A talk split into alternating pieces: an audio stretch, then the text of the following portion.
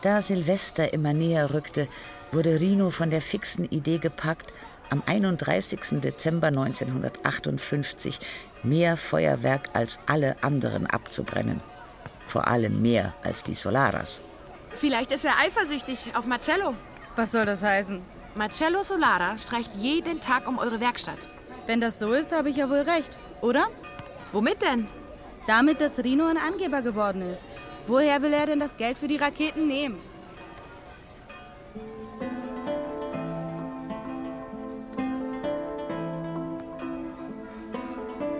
Die Neapolitanische Saga von Elena Ferrante.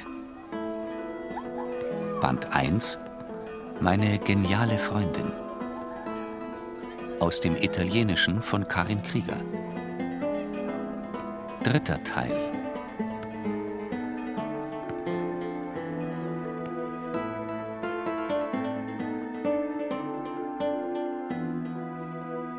Eine kleine, unerwartete Änderung der Lage ergab sich, als Lila und ich von unseren Müttern zum Einkaufen in die Salumeria von Stefano Caracci geschickt wurden.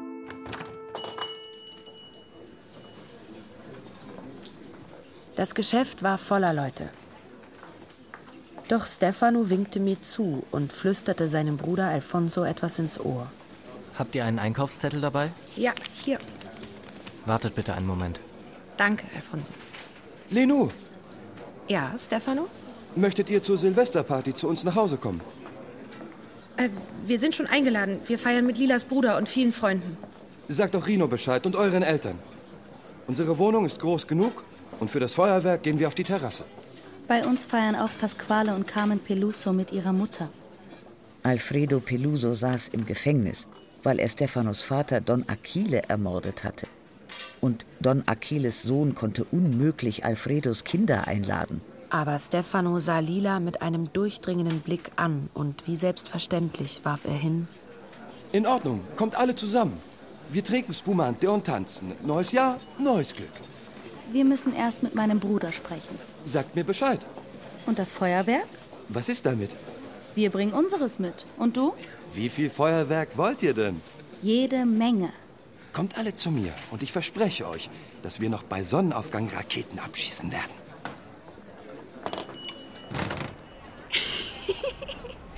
Das macht er für dich. Nein, für dich. Er ist verliebt. Und um dich bei sich zu haben, lädt er sogar die Kommunisten ein. Sogar die Mörder seines Vaters. Was erzählst du denn da? Er hat mich ja nicht mal angesehen.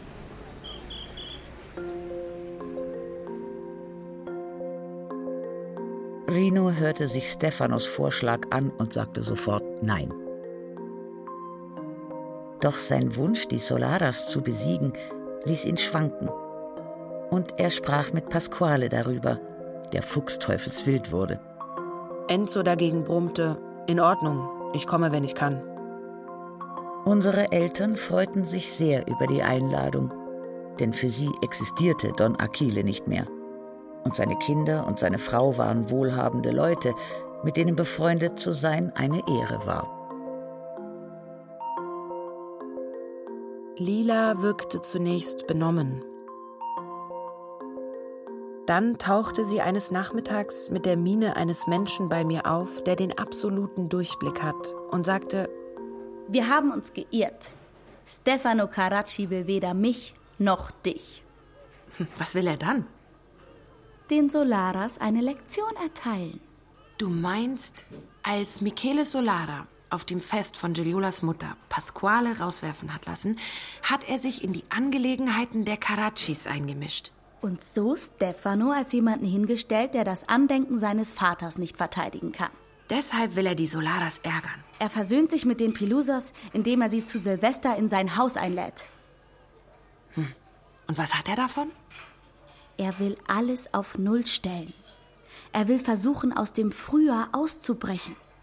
Er will dem ganzen Rione zu verstehen geben, dass er nicht Don Achille ist. Diese These gefiel uns. wir erklärten es Rino, Pasquale und Antonio. Und so trafen am 31. Dezember gegen 23.30 Uhr nach dem Silvesteressen die verschiedenen Familien, die des ehemaligen Tischlers, die des Pförtners, des Schusters, des Gemüsehändlers und die Melinas, die zur Feier des Tages großen Wert auf ihr Äußeres gelegt hatte, tröpfchenweise im vierten Stock ein, in Don Aquiles alter, verhasster Wohnung, um gemeinsam das neue Jahr zu feiern. Ah, sehr schön. Kommt da rein. Kommt da rein. Guten Abend, Signore. Antonio, wie lange wir uns Stefano empfing uns sehr herzlich. Ich fand ihn hinreißend. Ich rechnete nach, dass er fast sieben Jahre älter war als Lila und ich und dachte, dass es nicht viel wert war, mit meinem Altersgenossen Gino zu gehen. Ich wollte einen erwachsenen Freund, keinen kleinen Jungen. Wollte einen Mann wie Stefano, Pasquale, Rino, Antonio, Enzo. Ich sah sie den ganzen Abend über an, ging dicht an ihnen vorbei. Doch alle hatten nur das Feuerwerk im Kopf. Nein! Um Mitternacht füllte Stefano das Glas seiner Mutter und gleich darauf das von Pasquales Mutter mit Spumante. Freunde, gutes neues Jahr. Wir tranken auf alles Wunderbare, was das neue Jahr uns bringen würde. Dann schwärmten wir in Richtung Dachterrasse aus.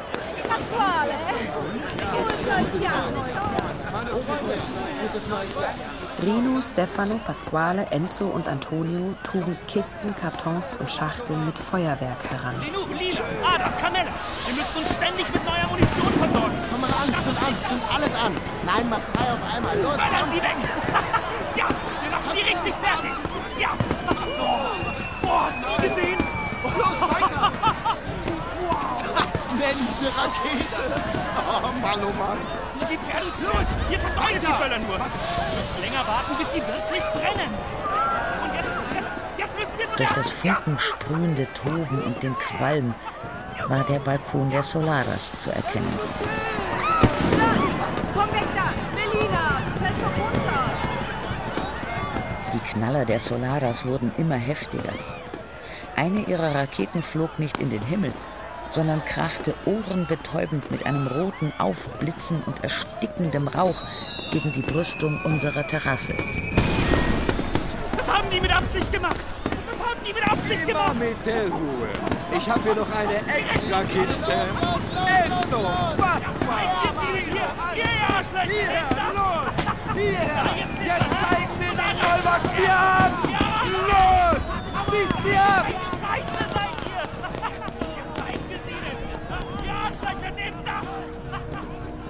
Lila war stumm. Sie erlebte das, was ich bereits erwähnte. Das, was sie später als Auflösung bezeichnete. Es war, als zöge in einer Vollmondnacht über dem Meer die Masse eines pechschwarzen Unwetters am Himmel auf. Lila sah, wie Rino zerbarst. Dort, inmitten heftigsten Geknalls, verletzte etwas die organische Struktur ihres Bruders und übte einen so starken Druck auf ihn aus, dass es seine Konturen sprengte, die Materie sich wie eine unförmige Masse ausbreitete und ihr, Lila, zeigte, woraus er wirklich bestand. Sie hatte das Gefühl, dass auch ihre eigenen Konturen immer weicher und nachgiebiger wurden.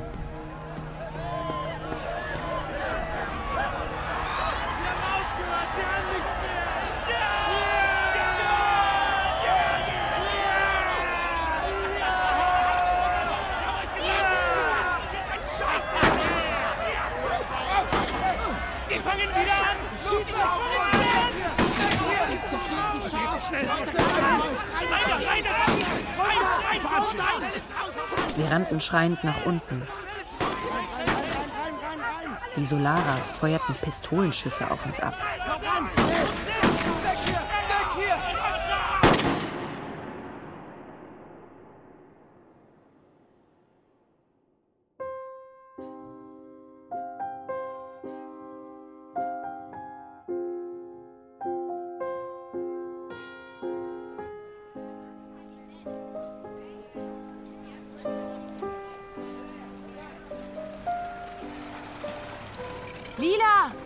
Ja? gehst du nicht zur Arbeit? Nein.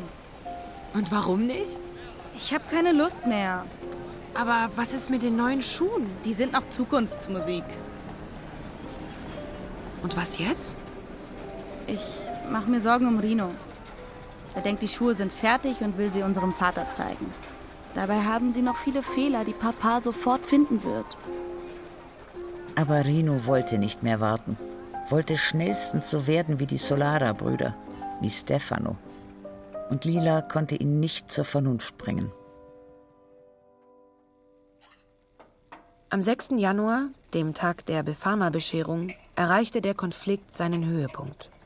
Als Lila und ihre Mutter das Frühstück vorbereiteten, kam ihr Vater mit einem Pappkarton in der Hand herein. Nun seht euch mal an, was mir die Befana gebracht hat. Schuhe? Rino? Ich. Die sind aber schön. Die Befana. Die Befana hat sie wirklich für meine Füße gemacht. Wirklich bequem. Das sind Schuhe für feine Leute. Diese Schuhe stammen wirklich von Meisterhand. Gut gemacht, Befana. Ich hab das so gemacht, Papa. Mit dieser breiten Spitze. Sie sind wirklich originell. Dreh dich mal um, Marino. Ich muss mich bei der Befana bedanken. Äh, ja, Papa. Doch kaum mich, hatte ich- Rino sich umgewandt, trat sein Vater ihm brutal in den Hintern. Vollidiot! Hirnverbranntes Spatzenhirn! Aua, aua! Aber Papa, ich wollte doch nur. Besseres als ein Vater wolltest du sein, du Vollidiot! Trampel! Bettenpisser! Ich, ich schwöre, ich, ich bring mich lieber um, als weiter kostenlos für dich zu arbeiten. Du, du, du undankbarer alter Trottel!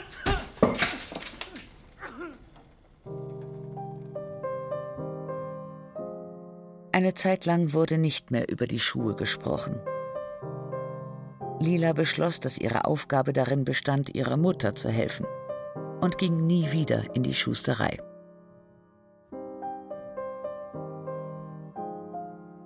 Ich ging wieder zur Schule. Viele meiner Klassenkameraden begannen nachzulassen. Auch Alfonso hatte Schwierigkeiten. Eines Tages, als er in Griechisch abgefragt wurde, brach er in Tränen aus. Wir waren alle still und betroffen, außer Gino, der laut loslachte. Nach der Schule sagte ich beim Hinausgehen zu ihm, dass wir wegen dieses Lachens nicht mehr zusammen sein könnten. Wenige Tage nach meiner Trennung von Gino erzählte mir Lila, dass sie fast gleichzeitig zwei Liebeserklärungen erhalten hatte. Die ersten in ihrem Leben. Pasquale hat mich eingeholt, als ich zum Einkaufen bin. Er sah aus, als wäre er kurz vorm Ersticken und hat dann geschrien, dass er verliebt in mich ist. Er wäre so sehr in mich verliebt, dass er, wenn ich einverstanden wäre, mit meinem Bruder sprechen wollte, mit meinen Eltern, mit egal wem, um sich auf der Stelle mit mir zu verloben. Sehr vorsichtig und ohne ein einziges Mal Nein zu sagen, hatte Lila Worte gefunden, um ihn abzuweisen. Und die zweite Liebeserklärung? Da kommst du nie drauf. Sag schon. Marcello Solara. Was? Und wie ist das abgelaufen? Marcello war allein mit dem Milecento auf dem Stradone unterwegs. Und als er mich gesehen hat, hat er den Wagen mit offener Tür mitten auf der Straße stehen lassen und ist mir nach. Hat mich angefleht, dass ich ihm verzeihen soll, dass ich alles Recht der Welt gehabt hätte, ihn mit dem Schustermesser zu töten. Dann erzählte er ihr einen Traum. Darin bat er sie, sich mit ihm zu verloben. In diesem Traum habe ich Ja gesagt? Ja. Ja, dann war es wirklich ein Traum. Denn du bist ein Tier. Und mit dir würde ich mich nicht mal verloben, wenn du sagen würdest, dass du mich sonst umbringst. Was hast du zu ihm gesagt? Sogar noch mehr. Was denn? Wenn ein Mensch sich so verhält, wie du dich Ada gegenüber verhalten hast, und wenn dieser Mensch in der Silvesternacht anfängt, mit einer Pistole auf andere zu schießen, ist es eine Beleidigung für alle Tiere, wenn man ihn als Tier bezeichnet. Mein Bruder war derjenige, der geschossen hat. Hau ab! Das hast du mit Marcello Solara gemacht? Ja. Du bist verrückt. Erzähl bloß keinem, dass du ihn so behandelt hast.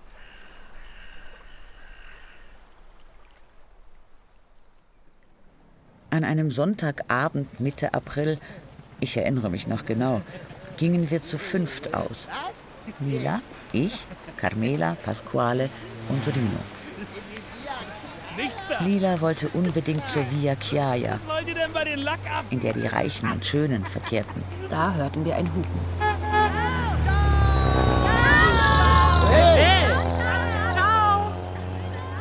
Es war der Millicento der Solaras. Und die Mädchen, die ihre Arme aus dem Autofenster streckten und winkten, waren Giliola und Ada. Ich hab schon immer gewusst, dass Giliola eine Schlampe ist. Schlampe, da sagst du was. Ich empfand vor allem Verdruss. Blitzschnell war dieses Bild der Stärke vorübergezogen. Vier junge Menschen in einem Auto. Das war die richtige Art, den Rione zu verlassen und zu feiern. Unsere Art war die falsche. Zu Fuß, schlecht gekleidet, mittellos. Ich möchte dahin, wo die elegante Welt verkehrt. Na gut. Ja gut, wenn es unbedingt sein muss. Und wir bogen in die Via Chiaia ein. Es war, als hätten wir eine Grenze passiert. Ich erinnere mich noch an das Gefühl beschämender Andersartigkeit. Um den Abend zu retten, begannen wir zu kichern und zu spotten. Würdest du jemals so ein Kleid anziehen? Nicht mal für Geld. Ich schon. Na prima, dann siehst du aus wie ein Hefekloß. Genau wie die da. Und hast du die Schuhe gesehen? Ach, Schuhe waren das? Lila zeigte auf eine Blondine in Begleitung eines hochgewachsenen jungen Mannes in einem schneeweißen Pullover. Pasquale, mit so einem Hut würde ich mir nicht mal den Arsch abwischen. Was fällt dir ein, die Signorina zu beleidigen? Du Bauerntölpel. Sieh zu, dass du zurückkommst in dein... Wie hast du mich genannt? Ich hab's nicht verstanden. Sag's nochmal. Wie hast du mich genannt? Pasqua, hast du gehört, wie der mich genannt hat? Oh, Spinnst du, Rino? Meine Bist du Schwester denkt, hier wird gespielt. Du Meine Schwester Idiot, denkt, wenn ich sage, wir sollten nicht hierher gehen, könnte sie sich als besonders schlau aufspielen und erst recht hierher gehen. Hast du gehört, dass dieser Pisser mich als gehört, bezeichnet hat? Jetzt komm runter. Meine Schwester hat mich hierher der gebracht. Ruhe, Jetzt kann sie mal sehen, ob ich mich als Bauerntölpel bezeichnen Wir lasse. müssen jetzt schnell weg hier. Lass es. Ihr geht jetzt nach Hause. Wir kennen den Weg doch nicht. Hör auf zu lügen. Los, Lina, hier hast du Geld. Kauft euch unterwegs ein Eis. Wir sind zusammen losgegangen und wir gehen auch zusammen zurück. Wirst du wohl aufhören? Ich bin dein großer Bruder und du tust, was ich dir sage. Komm schon, Mach, Lila. dass du wegkommst. Los, hau ab, Lino. sonst schlage ich dir den Schädel ein, bevor du bis drei zählen kannst. Das sag ich Papa. Mir scheißegal. Na los, nützt bald. Verschwinde. Unsicher entfernten wir uns. Doch kurz darauf überlegte Lila es sich anders und wollte zu ihrem Bruder zurück. Dann bemerkten wir eine Gruppe von fünf, sechs jungen Männern. Einige hatten einen Knüppel in der Hand. Unter ihnen war auch der junge Mann, den Rino ins Gesicht geschlagen hatte. Da, da hinten sind sie. Wir kamen gerade rechtzeitig. Ich sah Pasquale auf den Knien, mit Fußtritten traktiert. Sah Rino, der sich mit dem Arm vor den Stockschlägen zu schützen versuchte. Da hielt ein Auto an. Es war der Millicento der Solaras. Marcello stieg aus, zog Lila hoch und stürzte sich ins Gewühl, wo er Fausthiebe austeilte und einsteckte. Erst jetzt stieg Michele aus dem Wagen, öffnete in aller Ruhe den Kofferraum, nahm etwas heraus, das wie ein glänzendes Stück Eisen aussah, und mischte sich ins Kampfgetümmel, wo er mit einer eiskalten Brutalität zuschlug. Wer ist jetzt der Bauernteil, ne? Du Pisser, hä? Der Bauernteil. Komm her. Sag's doch. Die gut gekleideten jungen Männer wurden in die Flucht geschlagen. Ja, was ist jetzt mit deinem weißen Pulli, ha? Da muss die Mama waschen, wa? Sind das deine? Danke. Bringt die Mädchen hier weg. Los, ab ins Auto mit euch.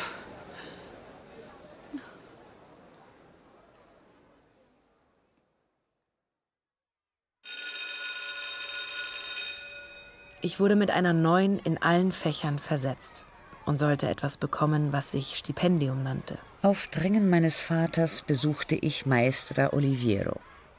Sie fühlte sich nicht wohl, hatte etwas im Hals. Doch sie lobte mich sehr und sagte, ich sei ein wenig zu blass.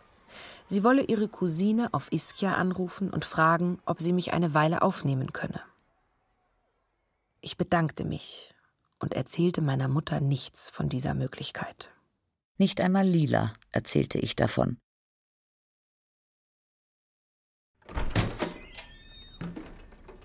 Nach der Schlägerei in der Via Chiaia war Marcello in der Schusterwerkstatt aufgetaucht, um sich nach Rinos Befinden zu erkundigen und hatte dadurch Fernando in Aufregung versetzt. Endlich machst du mal was richtig. Was denn? Die Freundschaft. Mit Marcello Solara. Da gibt's keine Freundschaft, Papa. Dann bist du also noch genauso ein Trottel wie bisher.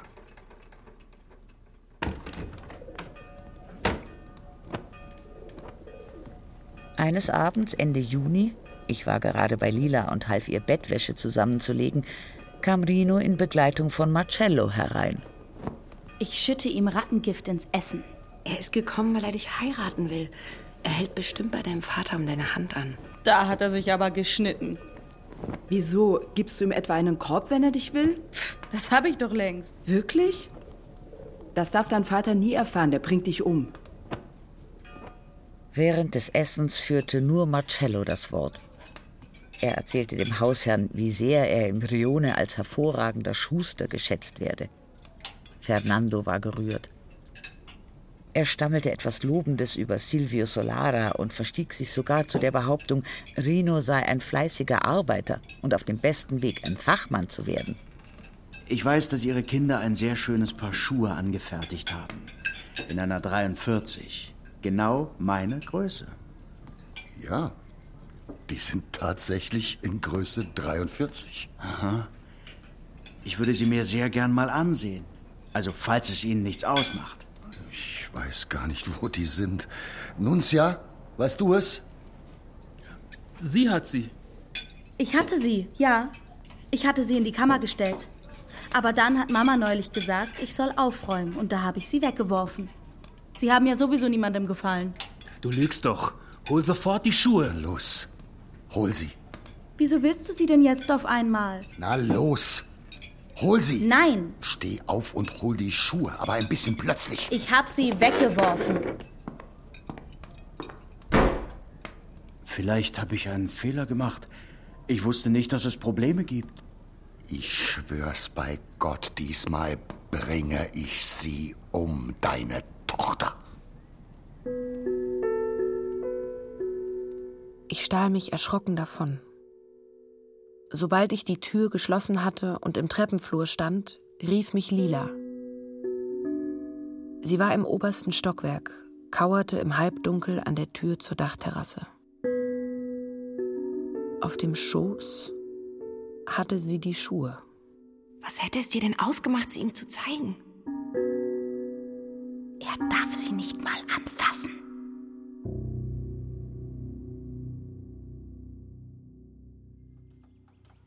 Doch Rino gab nicht auf. Wenn Marcello die Schuhe gefallen, wird Papa seine Meinung ändern. Wohl kaum. Ja, aber sicher. Und wenn Marcello sie sogar kauft, wird Papa einsehen, dass deine Entwürfe gut sind und dass sie Geld bringen. Und dann können wir loslegen. Wir drei. Na, ich, er und vielleicht auch du. Wir machen sie, verkaufen sie und investieren das Geld wieder. Und an wen verkaufen wir sie? Immer an Marcello Solara? Die Solaras machen einen Haufen Geschäfte und kennen die richtigen Leute. Die machen Reklame für uns. Und das machen sie kostenlos. naja, wenn sie eine kleine Beteiligung wollen, dann geben wir sie. Warum sollten sie sich mit einer kleinen Beteiligung zufrieden geben? Weil ich bei ihnen ein Stein im Brett habe. Pass auf. Ich rede mit Papa und dann sehen wir, was er davon hält. Na gut. Noch am selben Tag sprach Lila beim Abendessen mit ihrem Vater. Okay, morgen stelle ich eure Schuhe ins Schaufenster. Aber wenn jemand sie sehen, anprobieren oder kaufen will, scheißegal was, muss er zuerst zu mir kommen. Ich bin hier derjenige, der das Sagen hat.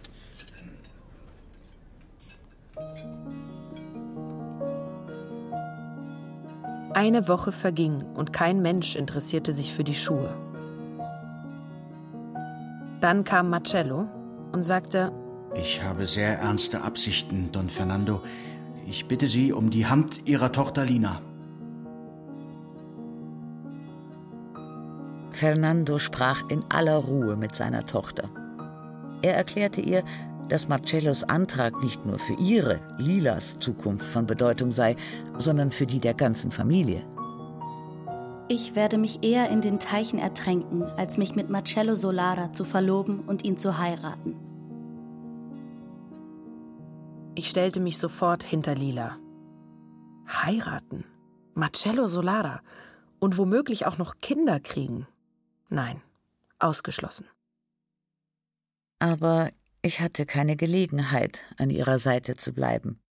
Mitte Juli geschah etwas, das mich unverhofft traf. Gestern hat meine Cousine geantwortet. Du kannst zu ihr nach Ischia fahren und bis Ende August dort bleiben. Sie nimmt dich gern auf. Du musst dir nur ein bisschen im Haushalt helfen. Die Signorina muss sich auf Ischia erholen. Die Signorina hat sich überarbeitet. Los, mach das Abendessen, sonst setzt es was. Ja, ja.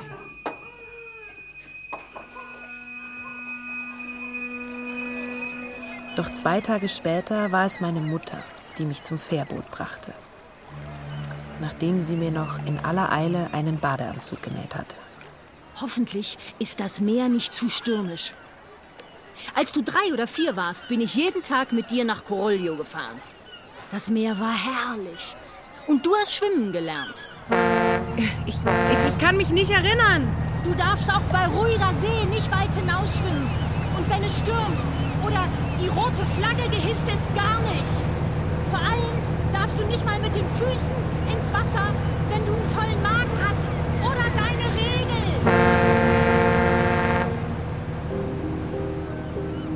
Zum ersten Mal verließ ich mein Zuhause. Der breite Körper meiner Mutter verlor sich, zusammen mit dem Rione, zusammen mit Lilas Geschichte, immer mehr in der Ferne und verschwand.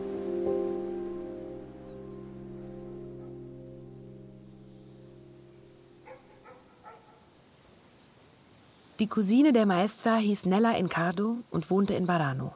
Nella erwies sich als fröhlich, redselig und unverheiratet. Sie vermietete ihre Räume an Urlauber und behielt nur ein kleines Zimmer für sich. Ich sollte in der Küche schlafen. Ich hatte feste Pflichten. Um halb sieben aufstehen, für Nella und ihre Feriengäste Frühstück machen. Als ich kam, wohnte gerade ein englisches Ehepaar bei ihr. Danach abräumen und abwaschen, den Tisch für das Abendbrot decken und vor dem Schlafengehen das Geschirr spülen. Die restliche Zeit hatte ich frei. Mit all der Angst, die meine Mutter mir gemacht hatte, und mit all den Problemen, die mein Körper mir bereitete, vertrieb ich mir anfangs die Zeit vollständig bekleidet auf der Terrasse. Wie läufst du denn herum? Zieh dir einen Badeanzug an. Ich hab nur den. Der ist doch was für alte Schachteln. Ich nähe dir einen moderneren. So, und dann ist es an der Zeit, dass du ans Meer gehst. Schluss mit der Terrassenhockerei.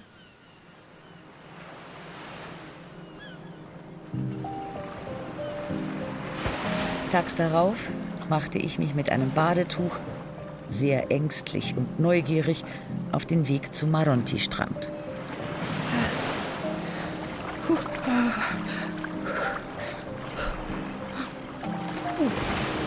Ich bemerkte, dass sich meine Arme und Beine wie von selbst bewegten. Ich kann schwimmen.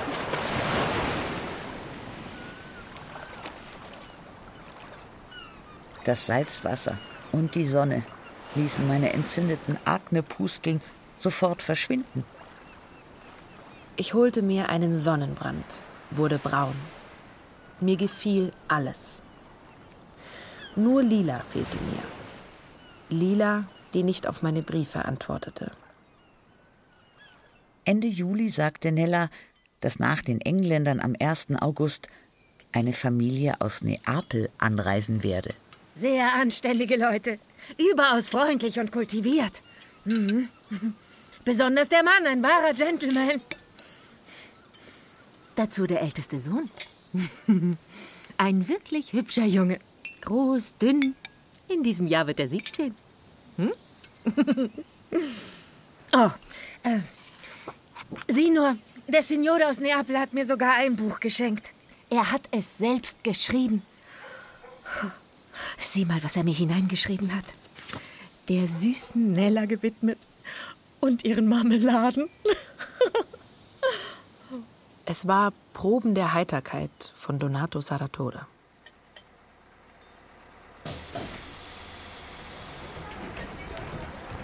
Ich ging zur Bushaltestelle, um den Feriengästen mit ihrem Gepäck zu helfen. Ich erkannte Donato Saratore, erkannte Lydia, seine Frau, erkannte Marisa, obwohl sie sich sehr verändert hatte. Nino sah ich nicht.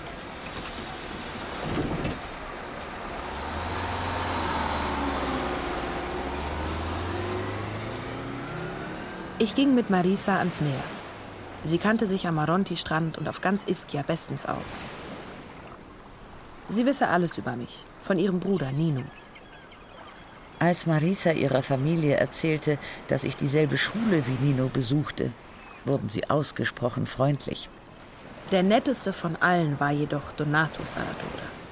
Er machte Nella viele Komplimente, lobte mich für meine schulischen Leistungen, war zuvorkommend zu Lydia bestand darauf abzuräumen und verbot mir, das Geschirr zu spülen. Nino kam am Abend, hochgewachsen, spindeldürr und mit einer Tasche über der Schulter. Bei Tisch antwortete er einsilbig. Zum Frühstück erschien er nicht. Er wachte spät auf, wir gingen spät zum Strand. Er trug wenig oder gar kein Gepäck. Ich bemerkte, dass er mich manchmal ansah und dann den Blick abwandte. Eines Abends, als wir allein waren, sagte Nino, er habe, als er klein war, Lila und mich sehr beneidet. Erinnerst du dich noch an die Liebeserklärung, die ich dir gemacht habe? ja. Ich dachte, wir würden uns verloben und alle drei für immer zusammenbleiben. Ich, du und deine Freundin. Alle drei? Ja. Ich hatte keine Ahnung, was eine Verlobung ist. Was ist mit deiner Freundin? Ist sie weiter zur Schule gegangen? Nein. Und was tut sie jetzt? Sie hilft ihren Eltern. Sie war sehr gut in der Schule. Man konnte ihr nicht das Wasser reichen. Sie hat mir den Kopf vernebelt. So ist sie nicht mehr. Sie hat sich verändert. Später sagte ich zu ihm, ich hätte keine Lust, nach Porto zu gehen sondern wolle lieber einen Spaziergang am Maronti-Strand machen. Es sei Vollmond. Aber Nino schloss sich seiner Schwester Marisa an. Konsequent wie ich war, schlug ich den steinigen Weg zum Strand allein ein.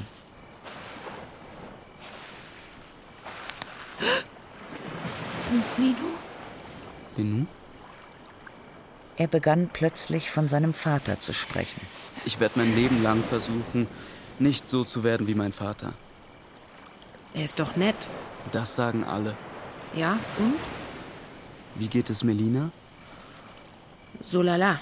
Er war ihr Liebhaber. Er wusste genau, wie labil sie ist, aber er hat sie trotzdem genommen. Aus purer Eitelkeit. Er ist nämlich davon überzeugt, alle glücklich zu machen und glaubt, man verzeihe ihm alles. Er ist ein Heuchler, er kotzt mich an.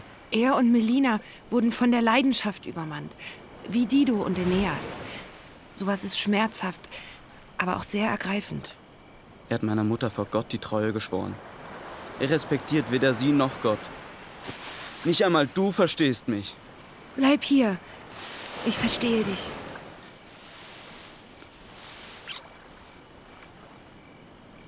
Morgen fahre ich ab.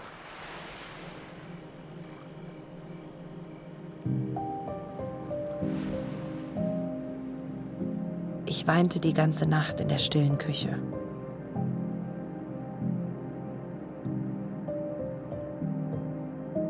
Bei Tagesanbruch schlief ich ein.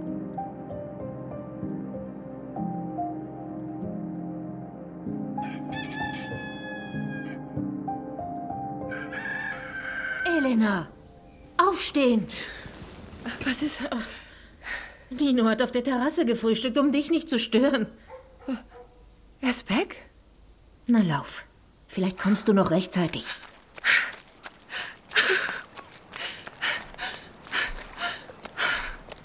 Nino.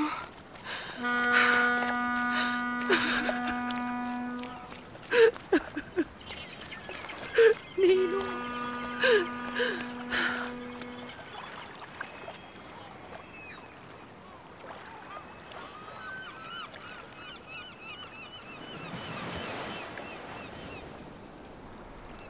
Ich schrieb Lila einen letzten Brief, in dem ich ihr mitteilte, dass ich ihr nicht mehr schreiben würde, da sie mir nie antwortete. Stattdessen hielt ich mich an Familie Saratore. Lydia Saratore lobte mich oft für die Sorgfalt, mit der ich alles tat. Und nach ausgedehnten Schwimmausflügen legte sich Donato zum Trocknen neben mich in die Sonne und griff zu seiner Zeitung Roma. Einmal las er mir einen Artikel vor, von Anfang bis Ende, und nach jeder zweiten Zeile wandte er sich lächelnd an Lydia. Dann fragte er mich: Hat er dir gefallen? Ja, sehr. Sieh mal, wer ihn geschrieben hat. Was steht da? Donato Saratore.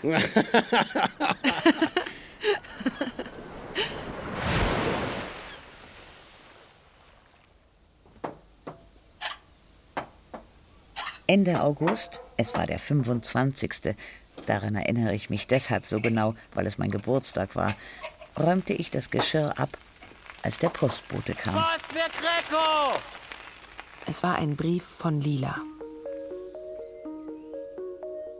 Bevor mich der Inhalt überwältigte, beeindruckte mich, dass das Geschriebene Lilas Stimme enthielt. Lila konnte schriftlich reden.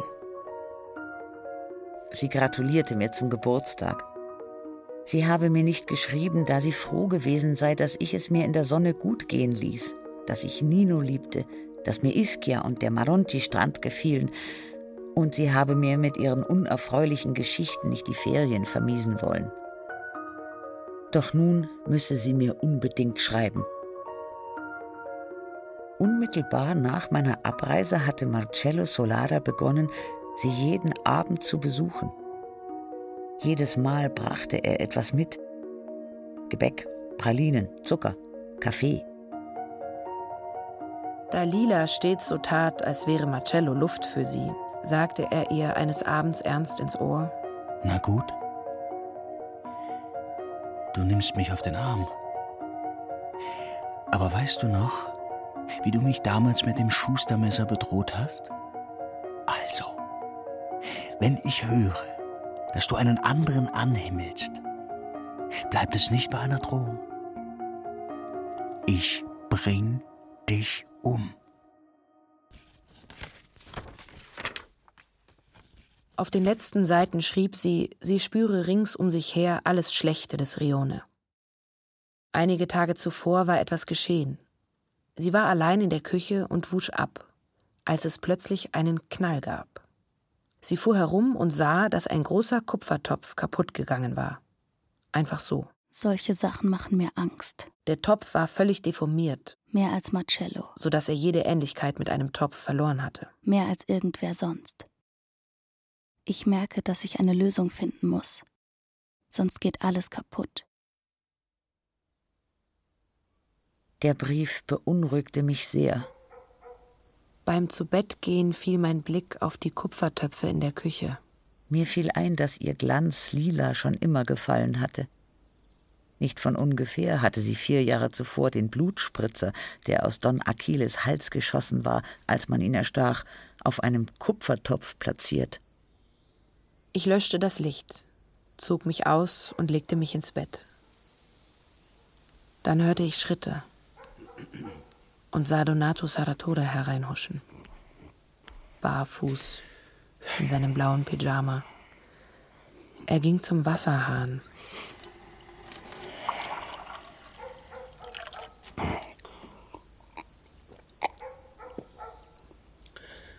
Ich weiß, dass du noch wach bist. Ja. Denk nicht an deine Freundin. Bleib noch hier. Es geht ihr schlecht. Sie braucht mich. Ich brauche dich.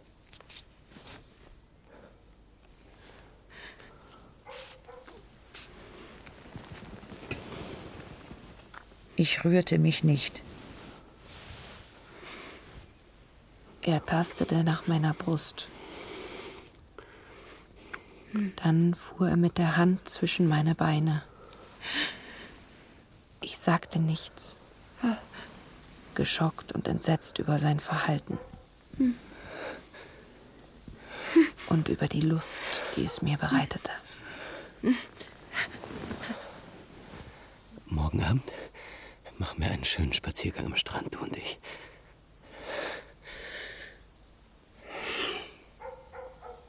Ich liebe dich. Und ich weiß, dass du mich auch liebst, nicht wahr?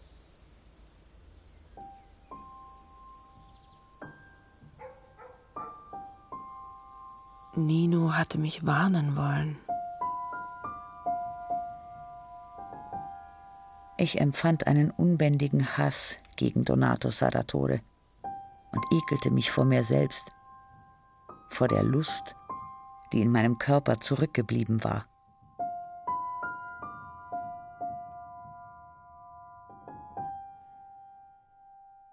Beim ersten Tageslicht baute ich das Bett ab, schrieb ein paar Dankeszeilen an Nella und reiste ab. Was hast du angestellt? Hast du dich daneben benommen? Hat dich die Freundin deiner Lehrerin rausgeworfen? Madonna, was für eine schöne Tochter ich habe. Sobald ich konnte, lief ich zu Lila. Sie sagte nur, komm mit, und steuerte mit mir auf Stefanos Salumeria zu. Zum Glück bist du schon zurück. Ich dachte, ich muss bis September warten. Du kannst immer auf mich zählen. Sieh mal. Was ist das? Das ist Stefanos nagelneues Auto. Ciao, Lenou. Gut siehst du aus. Danke. Wie eine Filmschauspielerin. Du bist aber auch braun. Ich habe eine Woche Urlaub gemacht. Das Auto ist toll. Ich habe es für deine Freundin gekauft, aber sie will das nicht wahrhaben. Und? Jetzt ist Lenucha zurück. Und was nun? Na, dann los. Aber vergiss nicht, sie hast du eingeladen, nicht mich. Ich habe euch nur Gesellschaft geleistet. Na dann, Signorinas, einsteigen bitte. Ich wollte mich auf die winzige Rückbank zwängen, doch Lila hielt mich zurück und setzte sich selbst nach hinten. Verlegen nahm ich den Platz neben Stefano, der mit Kurs auf die Neubauten losfuhr. Mir ist egal, ob Marcello uns sieht. Aber wenn es dir nicht egal ist, geht das in Ordnung. Na, was sagt ihr? Er ist schnell, oder? Verdammt schnell! Bist du wirklich anders? Als wer? Du weißt schon. Willst du die Wahrheit wissen? Ja. Der Wille ist vorhanden. Aber ich weiß nicht, wie es ausgehen wird. Haha, glaub ja nicht, dass ich vergessen habe, wie du mir in die Zunge stechen wolltest. Das waren andere Zeiten. Feigling bleibt Feigling. Du warst doppelt so groß wie ich. Deinem Bruder geht es nicht gut. Sind das im Schaufenster die Schuhe, die ihr gemacht habt? Was weißt du denn von den Schuhen? Dino redet über nichts anderes. Und weiter? Sie sind sehr schön. Na, dann kauf sie doch. Was sollen sie denn kosten? Das musst du meinen Vater fragen. Hey! Au! Was soll das? Du hast gesagt, ich soll sie kaufen. Also kaufe ich sie.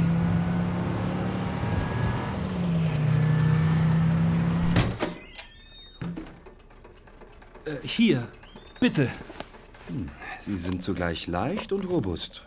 Und wirklich schön geschnitten. Was meinst du, Linu? Sie sind wunderschön. Ihre Tochter hat mir erzählt, sie hätten alle drei sehr lange daran gearbeitet und hätten vor, noch mehr davon zu machen, auch für Damen. Äh, ja? Ja. Aber nicht sofort. Und haben Sie eine Skizze davon? Irgendwas zur Veranschaulichung? Hol mal die Zeichnungen, Lina. Hier. Würdest du dir die hier kaufen, Lino? Äh, ja. Lila kniete sich vor Stefano auf den Boden und half ihm in die Schuhe. So. Welche Größe ist das? eine 43, die aber fast eine 44 sein könnte.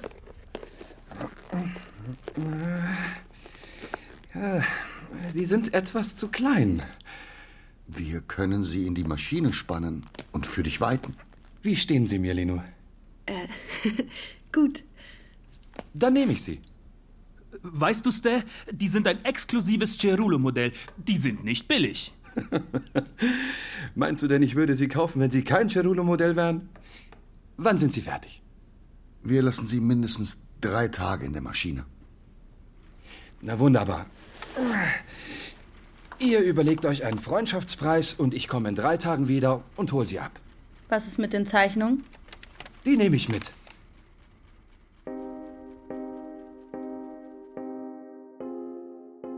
In den drei Tagen, die auf die atemberaubende Fahrt mit dem Cabrio folgten, besuchte Lila häufig Stefanos Salomeria, bat mich aber jedes Mal mitzukommen. Ich tat es voller Angst, Marcello könnte hereinplatzen, doch auch froh über meine Rolle als stille Komplizin, als scheinbares Objekt von Stefanos Aufmerksamkeit. Wir waren kleine Mädchen, auch wenn wir uns für skrupellos hielten. Mit der uns eigenen Leidenschaft schmückten wir die Tatsachen aus. Marcello, Stefano, die Schuhe und glaubten stets alles regeln zu können. Wen von den beiden findest du besser? Marcello konnte ich noch nie leiden. Er ist ein Kotzbrocken. Du würdest dich mit Stefano verloben? Nur um dir Marcello vom Hals zu schaffen? Hm, ja. Wer allerdings wirklich die Fäden zog, war Stefano. Drei Tage später kaufte er die Schuhe, obwohl sie ihm zu klein waren. Fernando und Rino verlangten mit großem Zaudern 25.000 Lire. Hier sind 45.000. Für Linas Zeichnungen. Die gefallen mir. Ich werde sie rahmen lassen. Einrahmen? Ja. Wie ein Gemälde? Ja. Hast du meiner Schwester gesagt, dass du auch ihre Zeichnungen kaufst? Ja. Ich habe übrigens die an eure Werkstatt angrenzenden Räume gemietet. Sie sind jetzt erstmal da. Und wenn ihr euch irgendwann vergrößern wollt, denkt dran, dass ich euch zur Verfügung stehe. Bei den Cerullos beratschlagte man lange darüber, was dieser Satz zu bedeuten hatte. Uns vergrößern. Na, er schlägt euch vor, aus der Werkstatt ein Geschäft zur Herstellung von Chirulu-Schuhen zu machen. Und das Geld dafür? Das steckt er hinein. Das hat er dir gesagt? Das hat er euch gesagt. Ist ihm klar, dass handgefertigte Schuhe teuer sind? Das habt ihr ihm ja bewiesen. Und wenn sie sich nicht verkaufen? Dann habt ihr eure Arbeit in den Sand gesetzt und er sein Geld. Und das war's? Das war's. Es waren aufregende Tage für die ganze Familie. Marcello rückte in den Hintergrund. Ein Arbeiter kam in die Räume neben der Schusterei und riss die Trennwand heraus. Drei Lehrlinge tauchten auf. Genau an dem Tag, als die neue Arbeit beginnen sollte, schaute Stefano herein. Er brachte ein in Papier gewickeltes Paket mit. Es waren Lilas Schulheftblätter, gerahmt und unter Glas wie kostbare Reliquien. Sobald er mit dem Schuster allein war, erklärte er mit leiser Stimme, er wolle Lila heiraten. Lina ist mit Marcello Solara verlobt. Davon weiß ihre Tochter aber nichts. Was soll das heißen? Lassen Sie Ihre Tochter selbst entscheiden. Wenn sie Marcello Solara will, werde ich mich damit abfinden. Falls sie aber mich will, falls sie mich will, dann müssen Sie sie mir geben. Daran führt kein Weg vorbei. Du drohst mir? Nein. Ich bitte Sie, das Beste für Ihre Tochter zu tun. Ich weiß schon, was das Beste für sie ist. Ja, aber Ihre Tochter weiß es besser als Sie. Lenu! Lina! Ja, Stefano? Lina, ich sage es dir im Beisein deines Vaters. Ich liebe dich mehr als mein Leben. Möchtest du mich heiraten? Ja. Wir stoßen nicht nur Marcello vor den Kopf. sondern alle Solaras. Hm. Wer soll Marcello das denn jetzt beibringen? Ich. Ich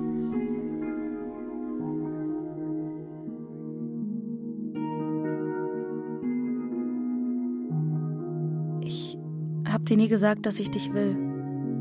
Ich weiß. Und willst du mich jetzt? Nein. Wirklich nicht?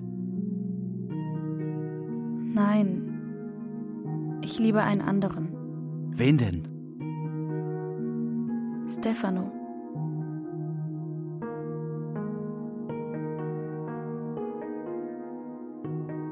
Die neapolitanische Saga von Elena Ferrante. Band 1 Meine geniale Freundin. Aus dem Italienischen von Karin Krieger. Dritter Teil. Elena, Rosalie Thomas und Christiane Rosbach. Lila, Enea Boschen. Stefano, Timocin Ziegler. Rino, Roland Schregelmann. Mutter Cerullo, Hanna Scheibe. Vater Cerullo, Michele Kutschuffo. Pasquale, Florian von Manteuffel. Marcello, Xenia Lacher. Mutter Greco, Annette Paulmann. Nella Incardo, Caroline Ebner. Nino, Anselm Müllerschön. Donato Saratore, Florian Fischer.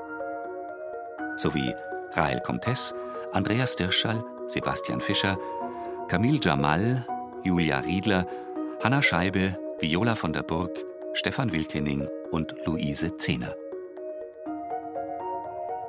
Komposition Ulrike Hage. Ton und Technik Markus Huber und Fabian Zweck. Regieassistenz Stefanie Ramp. Bearbeitung und Regie Martin Heindl. Produktion Bayerischer Rundfunk 2020. Redaktion Katharina Agathos.